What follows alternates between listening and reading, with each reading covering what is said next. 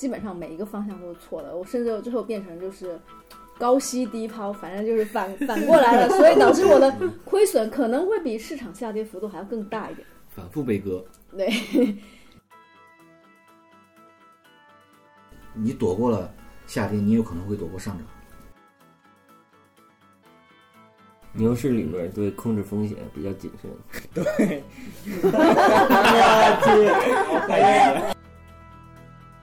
应该用抄底这个词，一直在抄底，然后抄只不过是抄在了半山腰上而已。Hello，大家好，我是振兴，欢迎回到深海有鱼。今年是虎年，我们的第一期的节目。首先恭祝大家虎年大吉，虎年发财。谁发财了？做空的发财。那么，首先我们进行一下每个月的一个常规问题。嗯，各个主播复盘一下自己一月份的收益如何。那老干部你先来。我我一月份亏百分之九点九左右，也就是百分之十吧。然后从金额上看，是有生以来亏钱最多的一个月。然后肯定那个各方面都是一个全线亏损的状态，因为我的绝大多数仓位其实都在 A 股上面。然后我看 A 股的一个很重要的指数中证流通指数，它是一个反映了绝大多数 A 股走势的指数。这个中证流通指数，它在一月份呢跌掉了过去十三个月的累计涨幅。也就是慢慢涨了一年多，然后一个月就跌没了。反正这个 A 股在一月份还是挺可怕的。那翔哥你呢？我一月主要亏损百分之八左右，主要是股指期货和基金在亏损，没有了。还挺简洁的。嗯，亏损有什么好讲的？亏就完了。证明你呢？呃，我一月份的收益大概是负百分之九，美股、A 股、数字货币其实都在跌。啊，我专门查了一下数据，纳斯达克一月二十七号啊、当月跌到了百分之十五啊，我在当时跌到百分之二十三啊，目前是有些回血了，到月底的时候大概跌百分之十三，在美股方面。所以最后三四天，然后让你回血了百分之十，是吗？对对对，但只是美股，它不是所有。说明亏损你还是一直拿着的，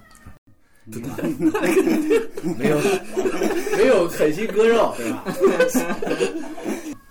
凯撒，你这边呢？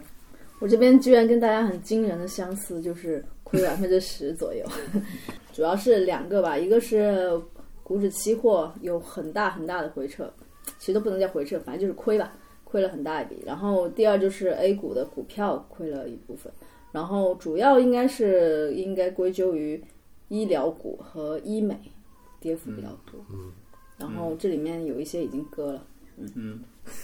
港美股其实没有太大变化，甚至可以说是微赚的，因为我通过卖一些期权赚到了一些钱，但是也不是很大了，所以就是说整个一月没有太大变化。当然现在已经二月了嘛，所以二月其实上涨了，二月的港美其实赚。对，所以如果说要统计说到现在为止，那肯定是赚的。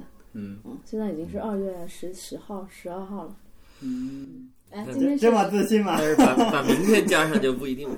啊，明，但是我美股赚了呀。好，那就下一个吧。嗯呃，我这边的话，一月份和大家的收益率也几乎是差不多的，我是负八点八八，基本上基本上是负百分之九左右吧。然后我这边的话，美股、港股、A 股啊，基本上都是下跌的，跟大家也都比较类似吧，基本基本上是一片惨绿，没有什么亮点。所以总结一下，一月份就是不亏个百分之十，就不好意思跟别人打招呼，是吧？还行，我看咱们五个都是百分之八到百分之十，还很接近。对，对，而且这个这个百分之十也差不多是去年赚的，就是去年虽然是不亏不赚，但是是就是在 A 股市场赚百分之十，现在就基本上都亏没了，大概就关键是去年耗费了一年时间，这一个月就跌完了。是吧 啊，那说不定后面十一个月会一直涨。行，那我既然大家一月份都亏了这么多，那我们一月份的主题其实也都挺清晰的，大家一块儿来聊一聊各自是如何控制风险的。对，老干部，你先来讲一讲你这边的一些情况呗。嗯，听说你这边的投资基本上都是有杠杆的，你之前也在节目中介绍过你在杠杆的情况下是怎么控制回撤的。那么今天你有什么需要和就是大家再聊一聊或者补充的地方吗？对对对，就是在咱们那个深海友谊第二期节目，五十分四十七秒的时候，我介绍了一下自己控制回撤的一个方法，呃，也不是方法，还是方式吧。然后简单总结来看，就是下面三点。就第一呢，就是一开始就要站在一个有概率优势的一边，就是站在长期来看极大概率或者必然会赢的那一边。所以我主要选择的是宽基指数，而且宽基指数它虽然涨得慢，但是一般来说跌下来也是有底线的。嗯。第二点呢，就是在客观的层面，也就是自己的判断层面，就如果如果一个下跌我能提前看出来，那肯定就提前减仓了。那如果无法提前看出来，那当然就是没办法嘛。那么，如果提前看不出来它还跌了呢？我会根据以前的计划来决定是不是要被动的减仓。就是一般来说，买的时候就想好，就是跌了跌了的话，这个仓位是要死扛还是要割肉？嗯嗯，就是有计划性的。对对对，就比如说亏了百分之十，然后你就计划减仓一部分。对对，嗯，减仓。最理想的状态当然是所有下跌都提前看出来，但是但是不一定，那肯定不可能每次都这样。嗯嗯。那第三点呢，其实是个主观的层面，就是心理的层面，就是我认为自己状态不好的时候，就不管是心情不好还是表现的不好，那就先减到比较安全和舒服的仓位，然后去装死死扛。因为状态不好的时候，就是如果还强行去做的话，那容易越亏越多，然后心态就崩了，心态崩了就越亏越多，那越亏越快，就是这种情况还是需要尽量避免的。嗯，这个在。这个就是老干部之前说的，该停的时候就停一停，对吧？对，之前教导我的。你不用停，你一直都挺好的。就是我觉得总结来说，感觉上啊，我的感觉上就是老干部的第一点和第二点都是事前做的一些准备，对风险的控制的一些预案做的一些预案。然后第三点就是，如果这个事情已经发生了之后，在事中自己该怎么做，对风险的一个控制，对吧？嗯。嗯。嗯。在一月份的话，这波下跌你是如何控制风险的呢？嗯，对，一月份这个下跌，嗯，还是比较突然的。就按照我自己的判断来看呢，可以从十二月份那会儿开始讲，就是十二月中旬到三千七百点的时候，大盘，我觉得当时觉得大盘的机会还是很好的，因为首先当时那个盘整的时间也不短了，而且有比较合适的低位板块，比如金融地产，有可能有向上的爆发力。然后另外呢，未来还是有几个还没有兑现的利好，比如说降息或者宽信用等等，就都有可能会拉动大盘去上上涨，就突破三千七。但十二月下半个月，当时这个行情就非常弱，就是就完全超出了我的预期啊。所以我在今年元旦就自己做总结的时候，也就觉得二零二二年是完全看不懂，没有什么想法，就出现什么情况都不意外。嗯，对，我记得老干部当时有一句话就是，向下看到两千八也也。也也没什么，呃，也是可能的，理论上也是有可能的。所以现在只跌了一半，还有一半可能空间在。如果是两千八，那就堪比两千四的一个历史大底了。那那未来大概率是一个暴赚行情，但是现在不一定会到两千八。这宽信用利好是指什么？宽信用就是说会那个大量的放那个信贷出来，就是让大银行大量的放贷款出来，不管是做基建还是。去支持房地产，还是去发那个房地产开发贷款，或者是个人贷款等等，就是简称放水。今年一月份还挺明显的，就是前几天出那个社会融资数据六万多亿嘛，嗯，是历史新高，然后是超出一些，但是这行情是低于预期的，所以说明可能会有更大的利空在起作用，但是这个具体的利空是什么样子的，是模糊的还是特别清晰的，我也说不好。总之呢。总之，仓位也不敢太重。现在，对，反正肯定是有一些问题，所以它才会跌的。嗯，而且跌的其实不比美股少，嗯，其实已经反超了美股了。所以一月份刚才也说了，就是按金额来算，是这辈子截止到现在亏的最多的一个月。所以当时一月二十多号就刚放假，就刚收盘那会儿，我就进行了比较详细的复盘回顾了。然后呢？他说回顾呢，就是说，在今年元旦的时候，当时我仓位是百百分之一百三左右，然后一月五号，就是一月四号、五号都是跌的嘛。那一月五号我减了一些机动仓，就是事前认为跌了要被动减仓的那种仓位。当时我是觉得短期内大涨的可能性应该是不大了，所以这是一月的第一次减仓。然后一月十号呢，进行了第二次减仓，就是那天一开盘，我就减掉了一些长线的中证五百的仓位。然后在一月十号就减仓当天的下午，我还看到了那个易达的长盈计划，它也减仓了长线中证五百。当时就觉得有点这个隔空握手的感觉，就觉得大家想法差不多吧。然后在当时减仓了中证五百之后，其实中证五百还有几天比较微弱的反弹。如果是以前的话，我可能会有一种踏空后悔的感觉。但是这次呢，我比较坚决。我认为这个反弹是装逼式的反弹，就不为所动。哎，那你为什么这个时候会觉得它是一个装逼装逼式的反弹？哎，说不好，就是就就觉得，因为因为我的当时觉得中证五百就是在去年四季度的时候，认为宽幅震荡的可能性比较大，也就是一直拿着就就可以。但是我也没有这个能力高抛低吸嘛。但是在一月份这个有点危险。这个都都在跌，当时就挺明显的嘛，就是还还是，尤其去年涨幅高的中证五百、国证两千、中证一千这些，跌的最惨。是是，反正反正有点超预期了。那那如果这么看，就是他去年的国庆节那波，呃，中证五百就是第一波下跌，给大家警告一下。然后然后随便震荡了一下，又开始第二波下跌了，有可能是这么走。嗯。但是我就想说，中证五百这些企业好像，就根据他们的盈利的话，他们整个 PE 都是偏低的，为什么还会？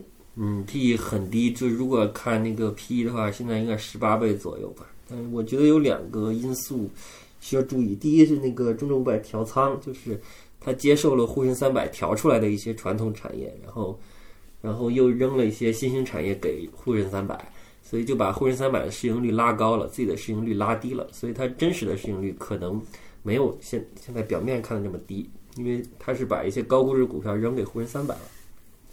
然后第二个因素就是说，去年传统周期股的业绩是大爆发的，而这个大爆发不一定可持续，就即使可持续，它也不可能再有更大的爆发，所以它这个市盈率，这个可能是一个。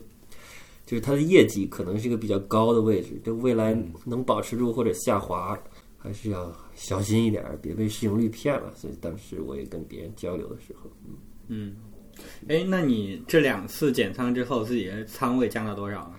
让让当时这两次减仓完成之后，仓位其实是略低于百分之百了，就是这也是最近四五年以来我最低的一个仓位。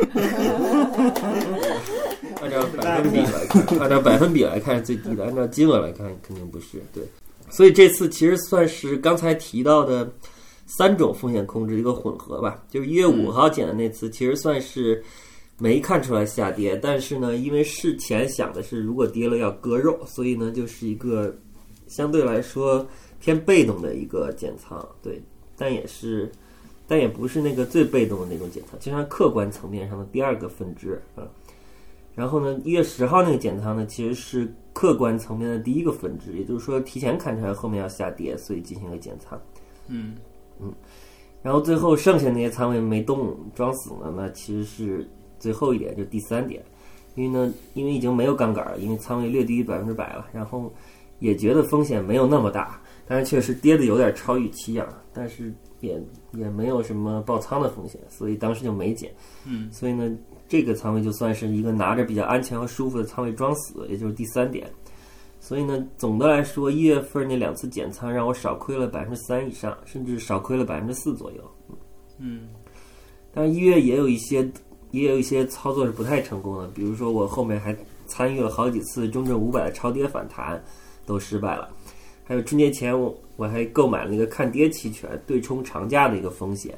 但是长假呢，其实是一个上涨的，所以那个看跌期权也也亏钱了。嗯嗯，当然那个是买保险亏的保费，相当于。然后呢，我春节前还抄底了上证五零，那截止到一月底，那肯定是被套的，所以这三方面也都亏了钱，不太成功，一共亏了百分之一点五左右。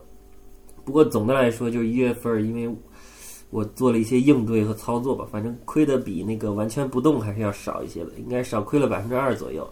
所以，如果给自己打分的话，可以打一个及格以上的吧。嗯嗯。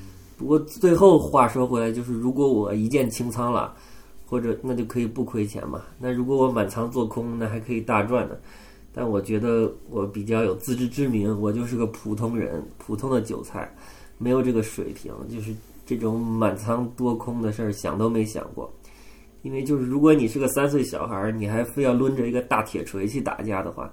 那有可能敌人没打到，先把自己给打死了。嗯，这个一键清仓是不是另外一种风险啊？踏空风险，你说 是的。一键清仓后，你又面临着两个问题，一个问题是你什么时候再买入，嗯，这是一个问题。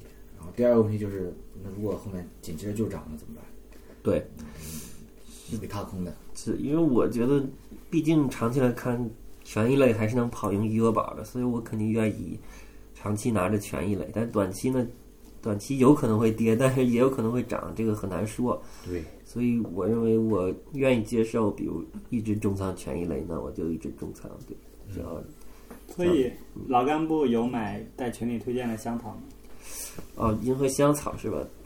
其实当时我也没想好后面这钱是怎么分配。就是如果没有任何历史的包袱，或者没有任何其他想法、场外想法的话，那我很可能会重仓买一些银河香草，或者加杠杆买银河香草。你因为那个东西你知道它是保本的，所以你最多亏个利息嘛。如果加杠杆的话，嗯，然后但是上涨其实又是无限的，所以其实是很好的一个赌博工具，也不是赌博工具，是风险收益比比较，我觉得比较合适。什么是银河香草？对对对，银河香草就是银河证券发行的一个收益凭证。就比如说你买入之后，它应该是拿你这个钱的大部分去用买了一些不会亏本的呃理财产品，然后用这个收益去买。中证五百指数期货的一个看涨期权，嗯，这样的话，如果是到时候下跌了，那你至少是保本了，但是然后期权那块就作废。那如果上涨了的话，那期权这块涨的收益就会归你。也就是说，但是这跟它的收益比例有关。如果你买的时候它的挂钩指数是一的话，也就是中证五百上涨几个点，那你就收益几个点。嗯，但是其实到后面。就我买那一期是一，但是后面等到下个下一周的时候就变成零点八了。嗯，所以如果说不到一的话，就会让人感觉好像不是特别划算。嗯，所以如果说，嗯，如果说对这个感兴趣的话，是需要看一下它当期的这个挂钩指数是多少，然后它买的时间也就是只有每周三的上午，然后九点半开始。我当时也是专门定了个闹钟，然后去。总算抢到了，嗯，那个挂钩指数是这样的，就是说，首先不管跌成啥样，那个香草都是保本的。那挂钩指数影响的是向上的一个弹性，比如如果是一的话，是指如果大盘向上，比如中证五百向上涨了百分之十，那挂钩指数一的话，那你也赚百分之十。如果是零点八的话，相当于是你赚百分之十乘以零点八，就是你只赚百分之八。就是向下肯定是给你保本的，但是向上的话。是按照挂钩指数作为弹性来给你这个指数的涨幅，嗯，还是有限的。嗯，但说到这个，我就不得不，当时说我想买的时候，这个翔哥是特别看不上的，他觉得没意思。然后既然看好中证五百，为什么不干脆买 IC 呢？对吧？还有杠杆。但是他，但是结果就是这段时间 IC 跌了很多，而香草至少是保本的。嗯。嗯，不知道翔哥怎么看待这个事情？因为你只是在这一个月来看这个事情，如果你拉长到一年，一年后我们再来回顾这个事情的时候，大家可以应该会有另可能会有另一番答案。所以我们先埋个梗，十期之后再说，是吗？对，十期之后再来聊这个香草的问题。那这就牵扯，其实这也牵扯到一个问题，就是香草这个产品，它它其实也有一种风险，它虽然是保本的，但是它面临着另一种风险，就是向上踏空的一个风险。怎么踏空了呢？就是你会赚的更少，跟不上，跟不上指数。它只是不能让你加杠杆，那其实，但是你实际上，刚刚老干部说了，你非要加杠杆，你也是可以的呀，就是损失利息的这个收益。你可以去借钱，可以去贷款，贷贷款就算。总之，你借钱也是有利息的嘛。然后你买完之后，那个你向下依然是保本的呀。你向上到时候赚到钱，你就还一部分利息，剩下依然是你的。但是你那个仓位，就是你想买。一百万或者两百万，但是他那个一笔是五万起买，你你你真的有一百万，你当然也可以全部买进去。嗯嗯嗯，其实你不就是觉得它不像期货一样可以加？就是少个贴水嘛？不过贴水也不多，现在所以无所谓。贴水好像又重新扩大了一点点。翔哥，你说你是一个很谨慎的人，上期的时候你说你大概有百分之四百的杠杆是吗？就是一月份的大跌这个过程中，你是如何控制风险的呢？一月份的大跌基本上都赶上了，但我觉得翔哥还挺神的，他百分之四百，他也只跌了百分之对。你是我们亏的最没有跌百。分之四十。嗯，因为我在年初的时候就减就是空仓的状态，然后那几天看好是第一波大跌，第一波大跌看好躲过去了。但是我在第一波我也是躲过去了。那你录节目的时候说要你要满仓干，自己却躲过去了，就不是忽悠我们吗？忽悠听众，至少老干部都对，因为因为我在因为你杠杆加到一定高度的时候，它面临的风险就会更大一些嘛。它就呃这就提到了我刚才说到我一会儿要讲到的一个风险的一个第三类风险的一个风险控制。第三类风险，所以你的风险还进行了一个归类是吗？对我想了一下，我们投资大概面对面对的三个比较重要的风险吧。使用杠杆的话，就会有爆仓的风险，因为通常使用杠杠杆也会有一个保证金在，然后如果保证金不够的话，就会被强制赎回，这就是所谓的爆仓。我之所以减仓呢，就是因为这个风险是我不可承受的，而且我也预知，我也不知道接下来市场会跌到一个什么程度，或者是会涨到一个什么程度，我是预料不了不了的，所以我就减仓到了一个舒服的位置。这就跟老干部刚才讲的第二类呃风险控制的方法是一样的，就是减仓到一个自己舒服的位置，然后装死就行。第三类，嗯然后这是爆仓是第一个风险，我觉得第二个风险就是货币贬值的风险，也就是所谓的通通货膨胀，因为我们必须来投资来对抗呃贬值啊、通通货膨胀啊这些，所以就必须买一些高波动啊、高收益的资产。对，哎，那它其实是投资的原因，是这个是投资的风险吗？嗯，属于不投资的风险。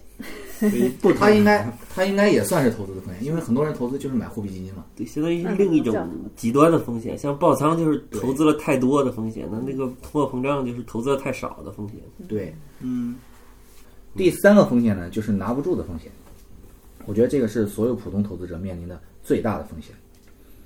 就比如说今年 A 股开年以来的下跌，然后很多基民股民忍受不了股市的波动，然后忍受不了这个亏损，就卖掉了手里的股票或者基金，这个就属于拿不住的风险。嗯那你怎么应对这种风险呢？对我应对的方法就是分散投资，鸡蛋不放在一个篮子里。学术一点讲的话，就是我们所说的资产配置，把资产分散投资到相关性不同的资产中，然后来降低自己投资组合的整体的波动。因为波动小的话，投资的心理压力就没有那么大，就能够保持一个更好的投资心态。这样的话就更容易拿得住，然后收益的概率就更高一点。因为股票这类资产从长期来看，它的收益是更高的，而且投资指数的话，它是长期走势是向上的。这样的话，你只有在场的话，你赚钱的概率会更高一点。其实就是有相关的一些数据表明说，如果你长期的收益，你你拿掉那最收益最高的几天，你可能整体收益就会变得非常平庸，甚至是负的。而你又没有办法预测到底最高收益的是哪几天，所以你唯一能做的办法，你你唯一能采取的策略就是长期持有。对，不过一般最高收益几天都是在超跌反弹里嘛，就是跌了一大波之后，来一个很大的超级反弹，一般最大的收益出现在那种时候。对，所以说有句话就是，你躲过了下跌，你有可能会躲过上涨。关于资产配置呢，你是有什么心得吗？你是怎么做的？我主要是在三个方面做资产配置。第一个就是资产层面的分散，主要投资在不同的大类资产上。目前我主要配置的是股票、债券，就是两类，整体上是股票占八成，然后债券占两成这样的配置。然后在具体的资产里面也会进行一些分散配置，就比如说股票来说，目前配置了股股指期货、基金和股票，然后基金的话投资占比是最多的，嗯、一共投资了有十四只基金。这样的话，因为分散把资金分散到十四只基金中，这样的话，即使某只基金出了一些基本面的问题的话，对整个投资组合的影响也不会太大，起码都是在可控的范围之内的。然后债券资产，我也是通过持有一个债券基金组合来配置，然后这个债券基金组合里面也是有呃接近十只的一个债券基金组成。第二个层面的话，就是行业层面的分散，就比如说同样是股票类资产，但是我不会集中持有某个行业或主题板块。在第二期播客中，我也分享过我的基金投资策略，就是核心加卫星的投资策略。核心部分主要配置了投资相对均衡的大盘股基金。然后卫星部分呢，主要配置了消费、医药、科技、券商这四个行业。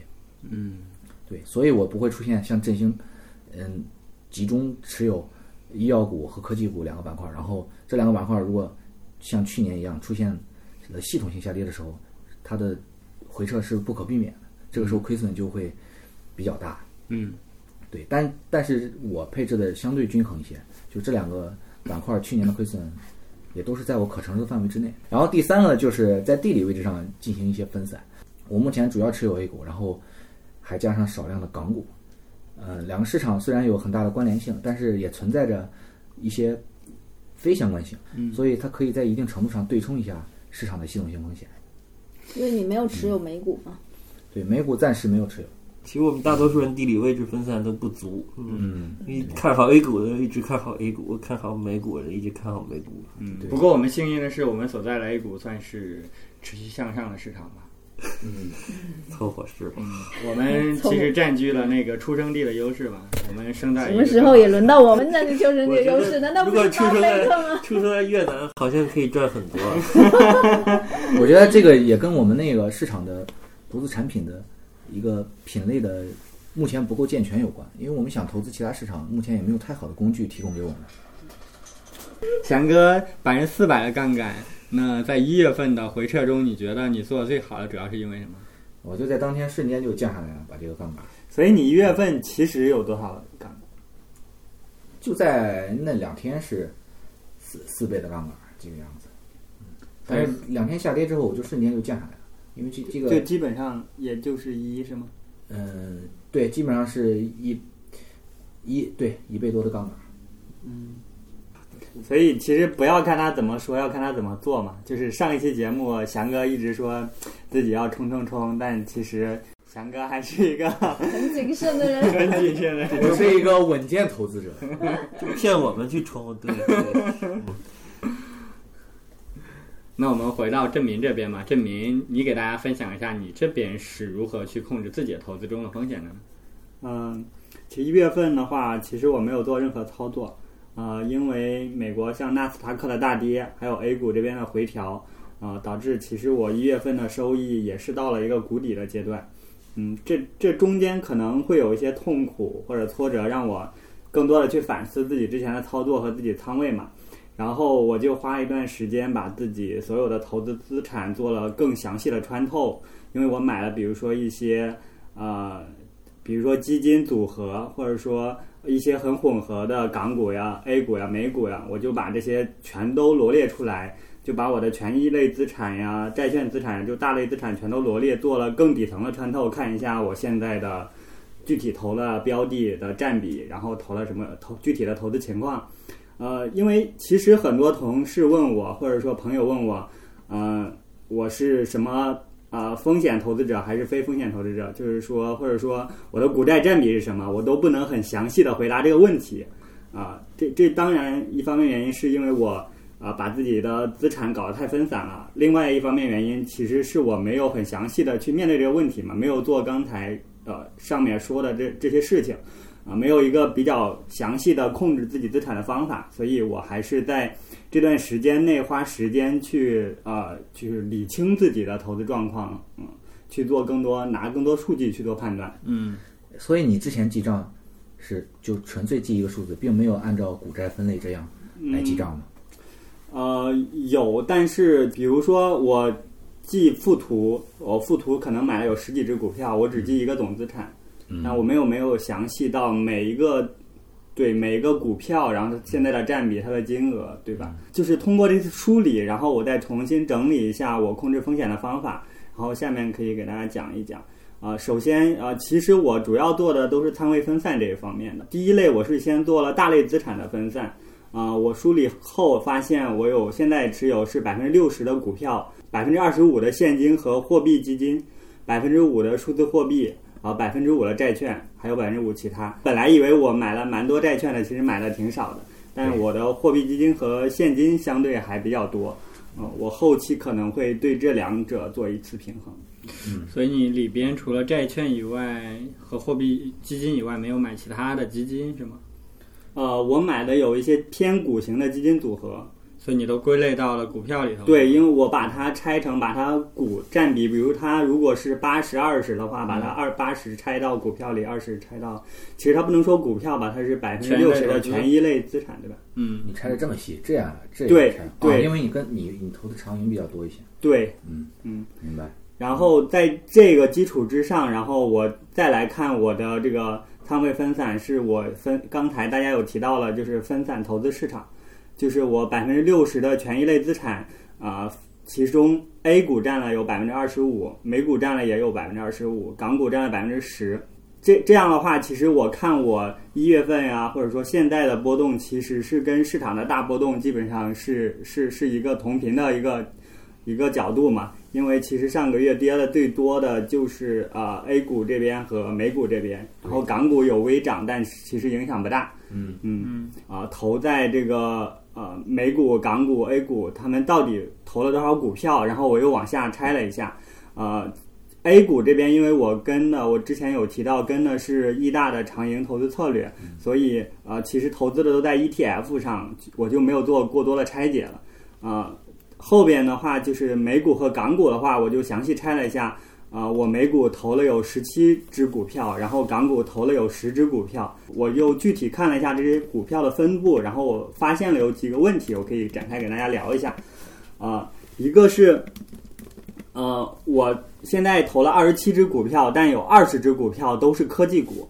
啊，证明其实我虽然做了多国家的分散，但是我还是因为自己是一个可能技术出身，对对科技股的偏好，导致呃我的这个风险程度集中在了科技股上，这也导致了其实呃一月份美股科技股的大幅度回调对我的影响是非常严重的。对，我后期可能会考虑要把我的投资的领域啊、再做一些分散和平衡。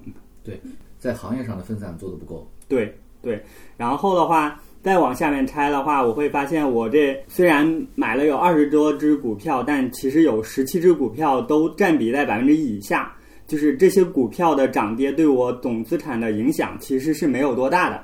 啊、但它带来了我另外一个问题是维护成本，就是我需要关注这二十多只股票的涨跌，就导致我注意力无法很好的集中，没办法在一些个股上有更好的一些判断和微操，呃，每天都被很多股票的波动影响到了，所以我后续可能会做一些精简，把这些占幅百分之以下的一些股票沉余掉，因为我当时买这些股票都是做了一些观察仓，因为他们的大跌啊、或者我比较贪心，我比较喜欢这个公司或者他们的产品，我就买进去了啊、但是并没有进一步啊、可能一方面是因为他们还在一直跌。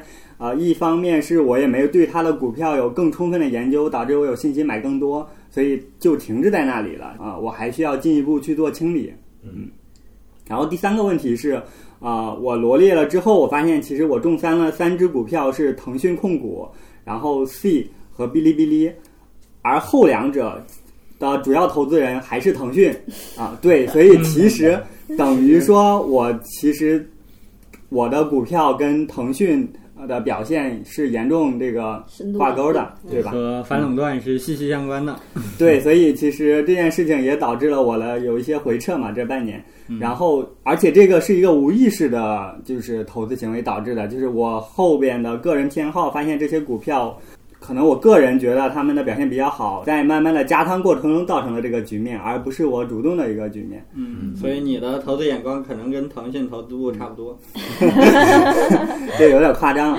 呃，就可能不像老干部那样会事先做一些通盘的规划。对对，我没有这个做通盘，这这个规划对，也是我呃事后来总结发现了这些问题嘛。当然还有一些好的方面，就是当我看完这些的时候，我本来以为我是一个比较喜欢中盘成长，就是投中盘型股票，然后成长型的。但我后来发现，其实我的一些表现都是因为我买了一些大大盘平稳平衡型的股票，比如腾讯呀，比如特斯拉呀，导致我的波动没有那么大啊。嗯对，而且他们都相对来说是我的重仓股，就是我买的那些成长的都是呃占位比较小的，就导致其实他们上蹿下跳对我的影响反而并不是很大。对啊，对对整个组合的影响不是特别大。对，这其实是我的一个收获吧。然后，并且我的这些问题，啊、我可能考虑在未来的一个季度慢慢的去做一些调整吧。是其实我是低位的，对，嗯，对，这里我有一个问题，就是你为什么拿着百分之十五的现金？嗯，这部分现金其实完全可以加到货币基金或者固收加里面。呃，对，就是其其实其实买的是有一部分是货币基金。这个时间点，其实我还是要保留一些弹药的，就是我可能要考虑下一步买什么。嗯，明白。嗯，刚才那个翔哥有提到三种分散嘛，第一个是大类资产的分散，第二个是行业的分散，第三个地理位置分散。那说明那个郑民在那个大类资产的分散和地理位置分散，应该在我们之中算是比较分散的。然后只不过行业没有特别分散。对，嗯，然后其实我想问的问题是，为什么你越没有操作？因为以我对你的了解，你应该会跌了的时候会有一些补仓吧，就是呃，尤其是一月跌的还不少。对，一个其实是我的仓位相对比较满，还有一个是我比较看好的这几只股票，呃，就就像我们刚才说的，就是他们的关联性太高了。嗯对我可能要再做一些判断，就是把他们关联性再拆一下。嗯这样的话，如果我现在入很多钱的话，它反而会影响到我的。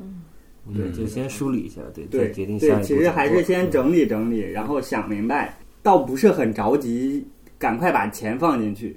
对，对，有时候会觉得我现在有一笔钱，我要两三个月把钱全投进去啊、呃但那个时点它不一定就完全是一个底嘛。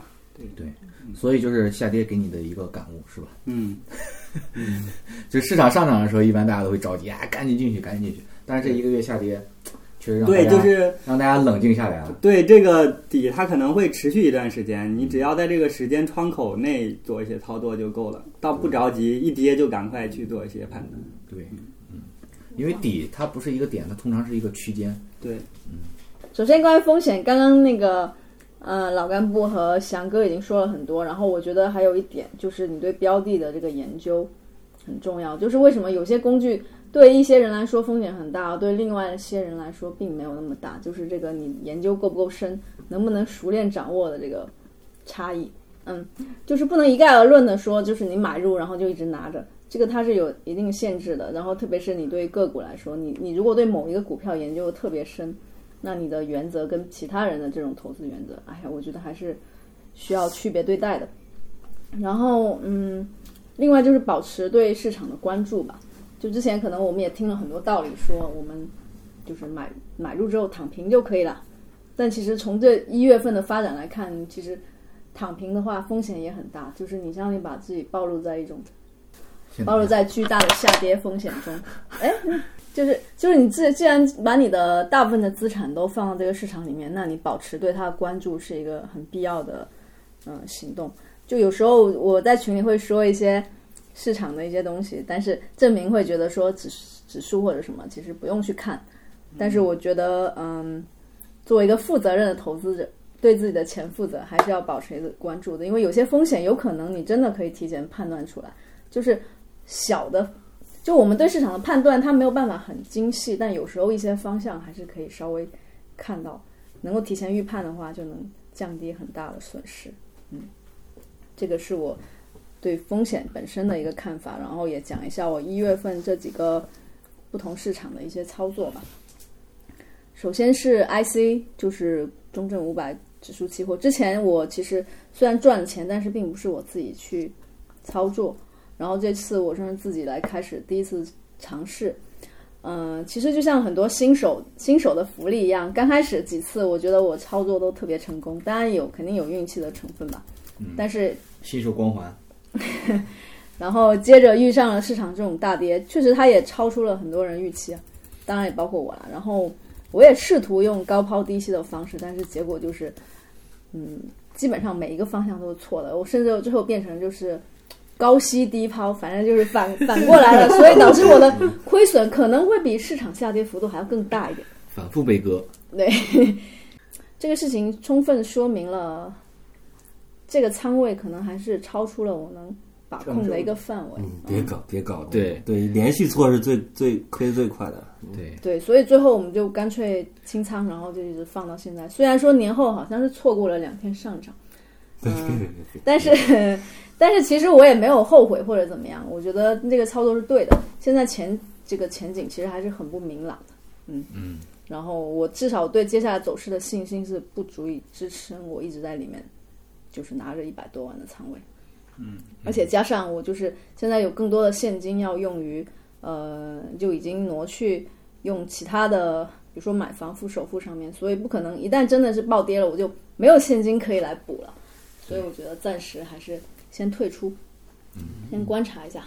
嗯，虽然从浮亏变成了实际亏损，但是嗯，我觉得我们在是要长期在市场里面的，所以这种亏损也嗯不能算是那个什么吧，就很正常。你不能指望说你短期内把你的亏损先先补回来，然后说再退出去，就是这种很不现实。没事儿，你挣本金的速度很快，马上就填上了。嗯，谢谢你的祝福。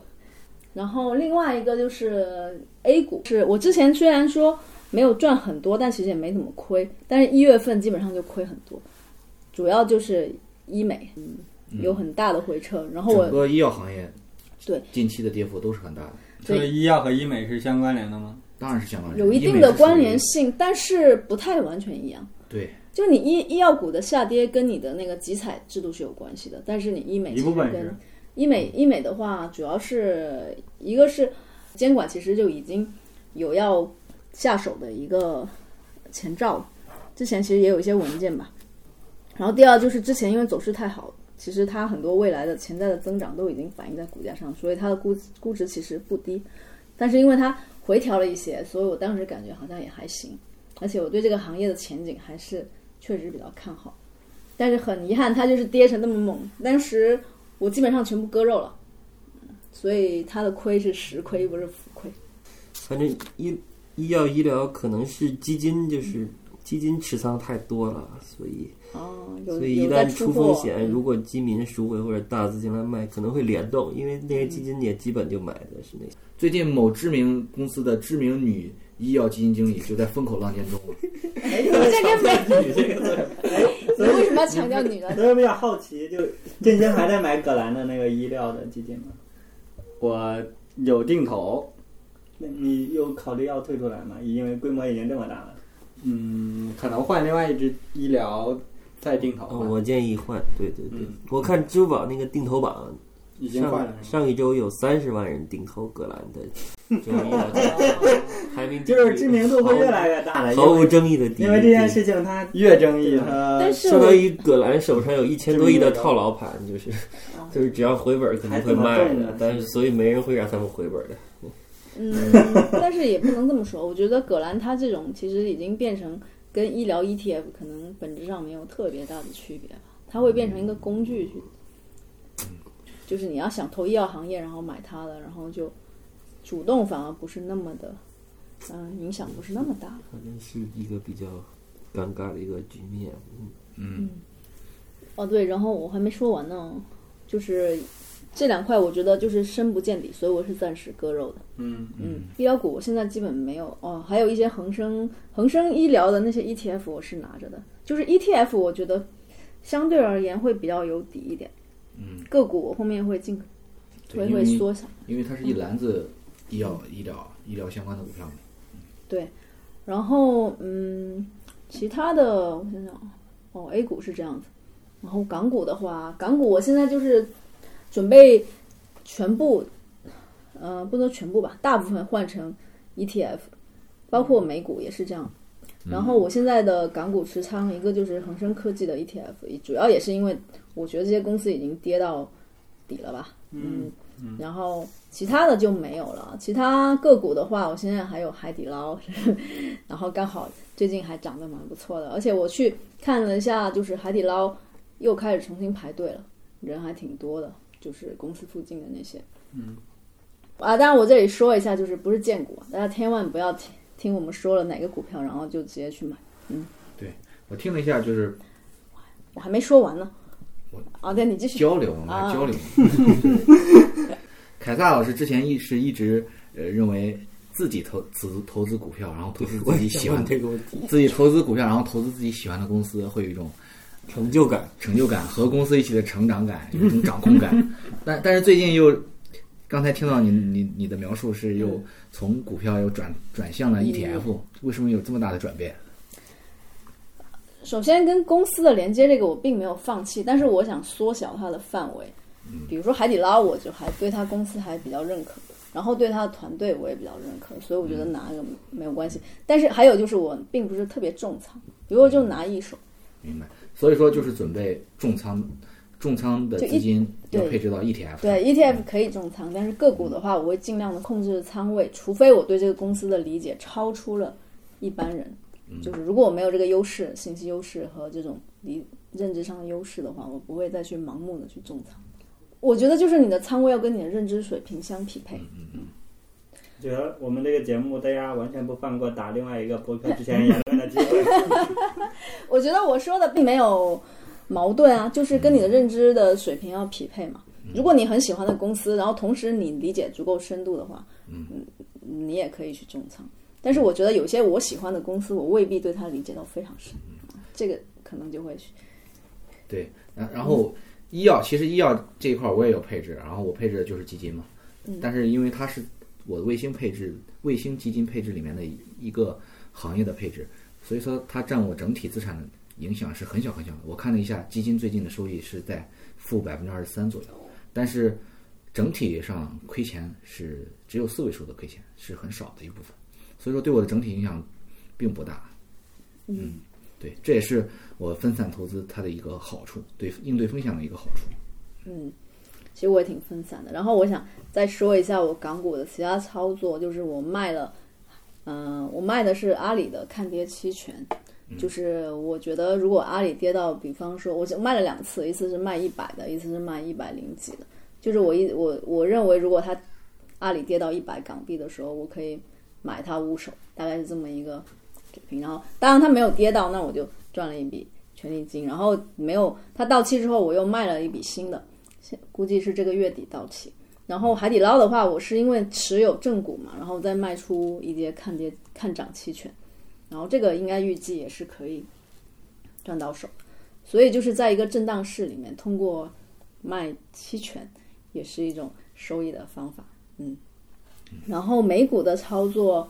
呃，美美股我有两个，一个是买了携程，就是当时我看到一个消息，当然这个看消息炒股并不是什么好的习惯啊，但是我只是当时看到说国内要呃开放这个跨境旅游什么，未来应该这个旅游这块的回暖应该是比较明显的，嗯，然后另外一个就是最最重仓吧，目前来说就是的中概中概互联这个指数美。美股上的这个 ETF，我基本上已经加到了，嗯，之前算百分之，现在其实可以算百分之十了，甚至十几更高一点，然后也算是成本基本上是比较底部的，嗯嗯，我觉得它跌到现在这个位置，我可以去相对比较重的去买一些，嗯，还会提高仓位吗？嗯，如果它继续下跌。百分之十左右的话，我应该还会再提高一点，但是不会再加多少了，嗯，因为我钱也用的差不多了。然后我也感受到了，就是买 ETF 这种省心之处，是吧？嗯嗯，就很多公司在里面，你也不用特意去关注某家公司的新闻，或者说它的财报或者什么，你只要对它整个行业或者它囊括的这一批公司它整体的前景有一个比较模糊的判断。你就可以一直拿着，嗯，对，而且对这个数字经济什么之类的这些东西，我觉得还是未来肯定还是会有前景的。然后暂时性的这种政策的影响，它应该慢慢就会过去。嗯，我来简单的讲一讲我对风险认识了几个阶段吧。嗯，我其实就是用风险来复盘了自己整个投资过程。在最开始的话，我发现我是一个极端害怕风险的一个人，尤其是我刚开始接触美股投资的时候，它的表现就比较极端，为很不自信，然后换手率其实是挺高的。对于同一只股票，经常在一个月里头，今天卖了，明天又买入，然后这个操作的标的的选择呀、价格呀、仓位的控制呀，在当时。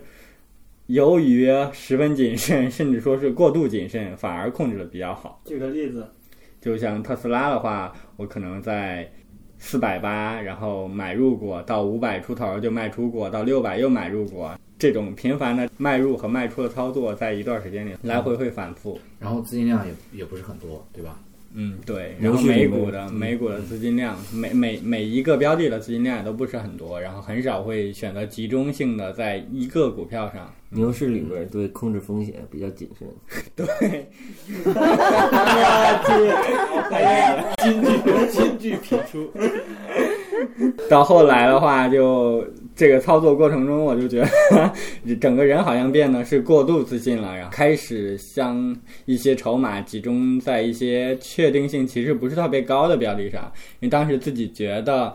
只有确定性不是很高的话，才有可能 在认知有差异的市场上获得一些较高的收益。我我不太清楚，就是确定性不是很高的标的，具体是就例如像刀大师这这个股票，然后在美国的话，他们的所有的讨论就是在疫情结束之后，外卖点餐会两极化的判断是吗？有的人觉得可能不行，有的人觉得可能会受益于疫情？对对对，争议性会比较多的一些股票上，然后会放比较集中的一些筹码。然后这个阶段的话，这对市场过度乐观了，对于背后的风险的考虑是挺少的。嗯，嗯是什么造成了你从极端害怕风险，然后变成了极为自信？因为是因为牛市？因为 因为在牛市里边，对牛市里很谨慎，但也挣到了很多钱。对啊，是因为市场带来的，就是市场不断上涨，增加对啊，就跟你买 IC 是一样的。对市场不断上涨，这个时候其实理论上越来越危险，但是整个人的自信程度那个自信程度会越来越高，乐观程度也会越来越高。然后仓位越来越重，嗯，仓位也会越来越重，然后反而风险是对于自己的风险是急剧升高的。嗯嗯嗯，这句也可以放钱。是经验问题。对经验问题。那第一轮牛第一轮牛熊啊，对，第一轮牛熊，然后到去年的时候，整个市场开始急转直下，这个时候自己虽然就是还有很多仓位嘛，然后是在很多就是最开始的话有很多右侧上涨的时候的加仓，然后到这个时候的话变成左侧下跌了时候一直在追跌，但是追跌的那个间隔其实相当频繁，有可能在两三个月在这个。曲线上涨之前也在加，跌之后也在加，嗯就就抛物线两边都在加，对吧？对，其实我觉得“嗯是追跌”这个词可能用的不太准确，你可能是应该用“抄底”这个词，一直在抄底，然后抄只不过是抄在了半山腰上而已。就是可能前三四个月已经把筹码打得差不多了，嗯，然后到后来它越跌越多的时候，反而嗯没有很好的办法去控制这个仓位了。可能都不是半山腰，嗯，抄底抄抄底抄在了山顶上，越跌它越像越越像山顶，心态崩了。心态上可能已经变成了一个躺平的情况了，然后操作也会变得越来越少。这个时候其实才开始回回顾自己对于风险控制方面，确实比其他人要少很多。嗯，下跌使人成长啊，我我上个月也是最大的感受就是这个，还有一个就是 下跌令人亏损，令人反思；下跌令人成长，是吧？那个刚刚翔哥说到这个通货膨胀这个事，其实这个东西强过度强调会让人有一种焦虑，就是你得赶紧把钱投进去，以避免通货膨胀。但实际上，等待也是一种投资，就是你有可能大部分时间你在等，但是你突然等到了一个好的机会，这个时候远比你就不停的在看啊机会，今天有一个机会，明天有一个机会，然后不停的想要买进去，说不定来的更好。在牛市的时候，大家可能心态就是不停的在觉得是一个机会，对，看到一个标的就觉得是一个机会，牛市的时候，大家就大家的感觉就是我怎么买的这么少？我要看到一个上车。看到一个回撤就觉得现在就是上车一个好时机。对，嗯，从控制风险的层面，再来看一下自己过去半年的一个持续下跌后的操作的话，我有这样一些感受吧。一个自己确实是能感受到很痛苦，甚至说就是会跌麻了，看持仓的情况也会逐渐降低吧。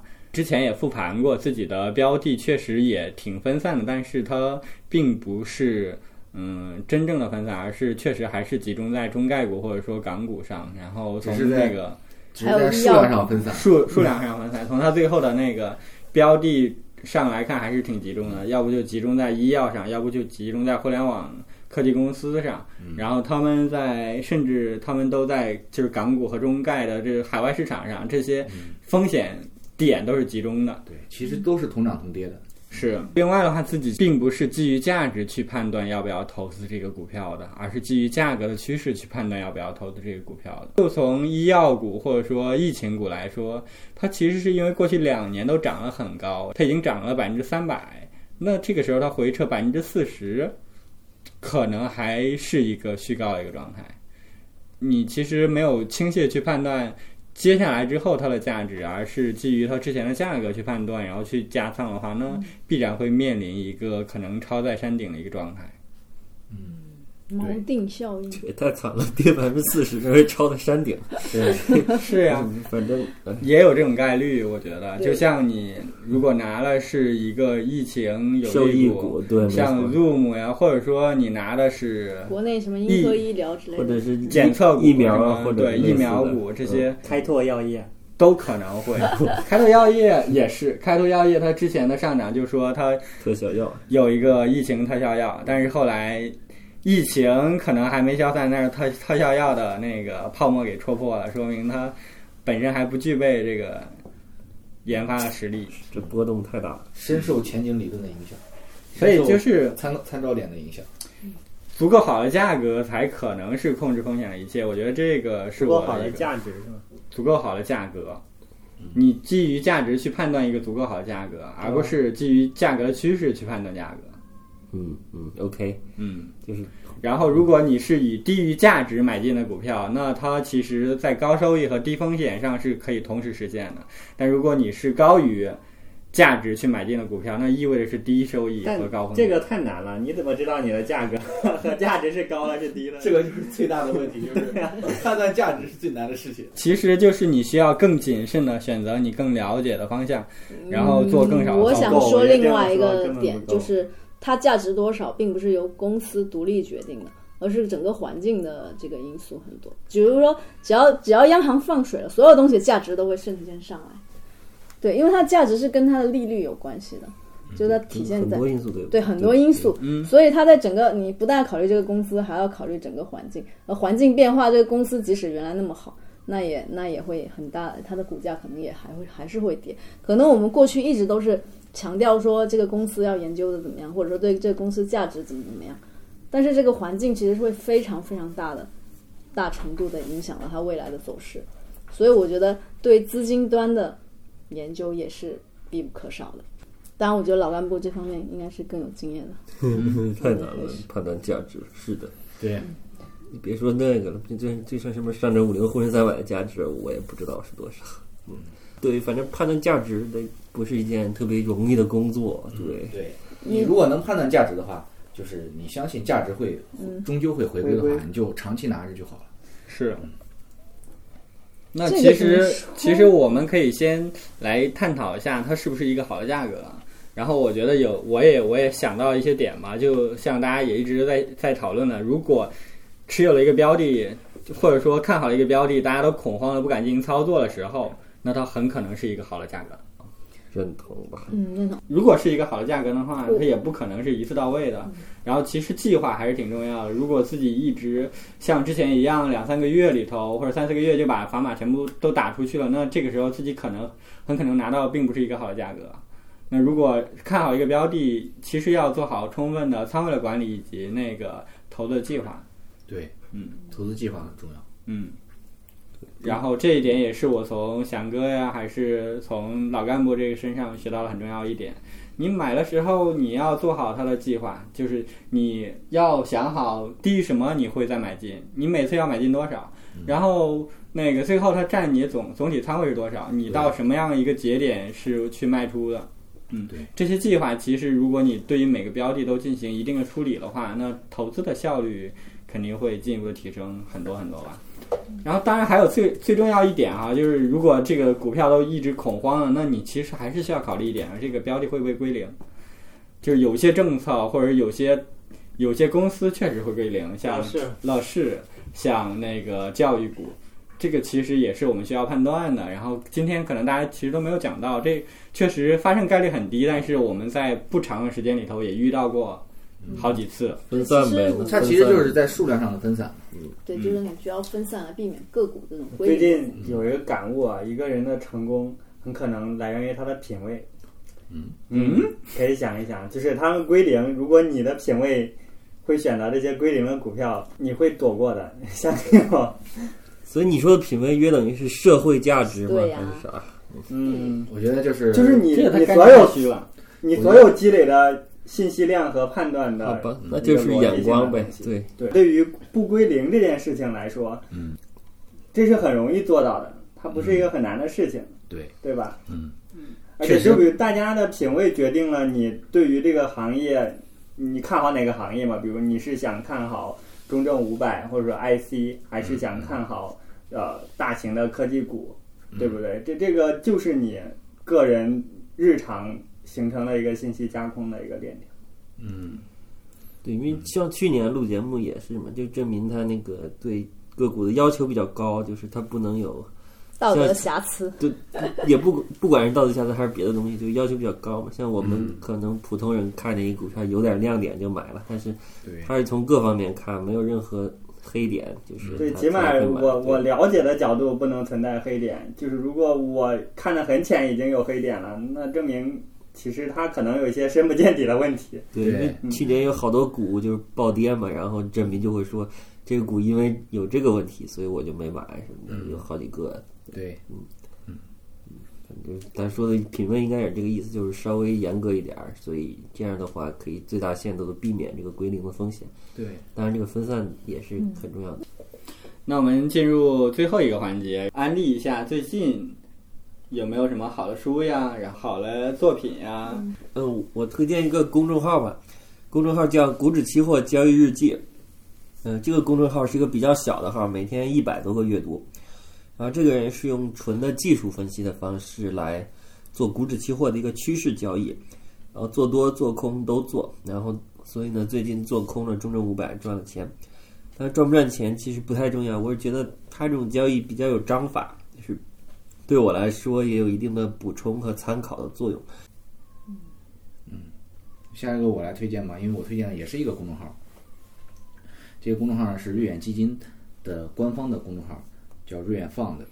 这个公众号呢每天，它并不是发送一些关关于自己公司的呃活动啊，然后产品啊这些，而是每天发一些呃跟市场不太相关的一些鼓励大家理性投资的一些内容。哦，投资者教育，嗯对，主要是投资者教育的一些内容，然后深入浅出的讲一些行为金融学的东西啊，还有一些投资类的技巧啊这些东西。嗯，用户的评价都是非常高的，而且阅读量也不低。那振兴呢？啊，我这边推荐一本书叫《沉浮实验》，作者是一个二十多岁就全心全意追求隐居和修心修道的人，但是在追求内心平静的同时呢，他又成为了一个成功的生意人和创业者。这种出世和入世的身份差异，那他是如何兼顾又有所成就了呢？这个书里头其实的主旨就是在讲臣服于生活的指引。克服自身的那个喜好和恐惧，他其实在整个过程中做到了一个无我的状态，这个可能是他那个传奇经历的来源。如果大家有时间的话，推荐大家去读一读，尤其是也喜欢冥想啊，喜欢一些呃个人精神追求层面的东西的话，他这已经是新哥推荐的第二本关于能断金刚嘛？上一次能不断金刚相关的书？了对，这个这个沉浮实验是中国人外国人？这也是一个外国人。然后他其实是上个世纪八十年代初的一个程序员，他创建了一个和医疗相关的企业，就是他医疗系统嘛，可能占据当时美国那百分之五十以上的那个医疗医院的那个系统的一个公司。好的，所以搞投资的人很容易去，嗯，就是修心相关的事情我觉得不单是搞投资吧，像他们这些很多创业。创业的，然后有很多精神压力的，需要克服精神压力的人，他们是通过冥想。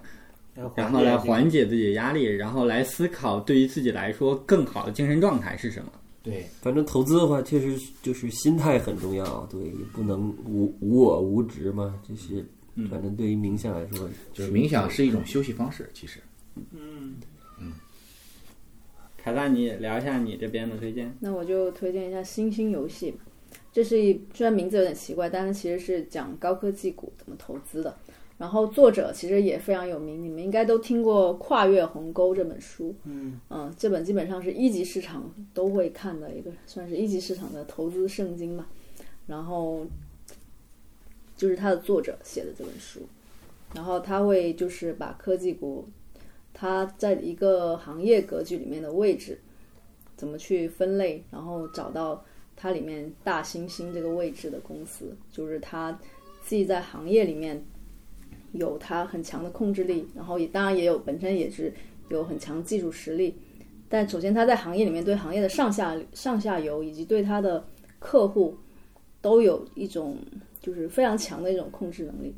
然后他经常举的例子，反正就一个就是微软吧，嗯，我不知道最近微软的这种上涨跟他这个书的大卖有没有关系，但是我觉得看这个应该对我们这种对高科技股有偏好的人来说是挺有价值的一个事。好，那最后我来推荐吧。我推荐的是一部电影，叫做《法兰西特派》，是韦斯安德森去年的作品。这部作品它的口碑比较两极，然后不喜欢它的人说电影过于在意形式，叙事的呃叙事性被缩减了，然后看起来非常的难受。喜欢的人又说是导演风格化的极端，结构化和摄影都到了极致，呃，看的时候每一帧都是过载的。呃，其实我也蛮喜欢呃这部电影的，因为呃它的叙事风格非常的特别，它就像呃在通过电影的形式再去讲一本杂志一样，然后通过三个杂志里的故事，用电影的叙事手法把故事详细的给讲解了一下，呃。当然，这里边还有它的结呃这个镜头语言呀、结构化叙事呀这些啊、呃非常前卫的、非常啊、好看的内容，推荐大家抽空看一看。那今天的节目就到这里，我是振兴，我是振民。我是凯撒，我是翔哥，我是老干部，下拜拜拜拜拜。下次再见。